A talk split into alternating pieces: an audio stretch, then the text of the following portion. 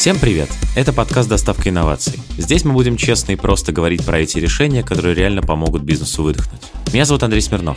Каждом эпизоде подкаста я буду разговаривать с экспертами группы компаний на тех про технологии, которые упрощают и автоматизируют работу бизнеса в разных сферах. HR, аналитика, управление командой и процессами.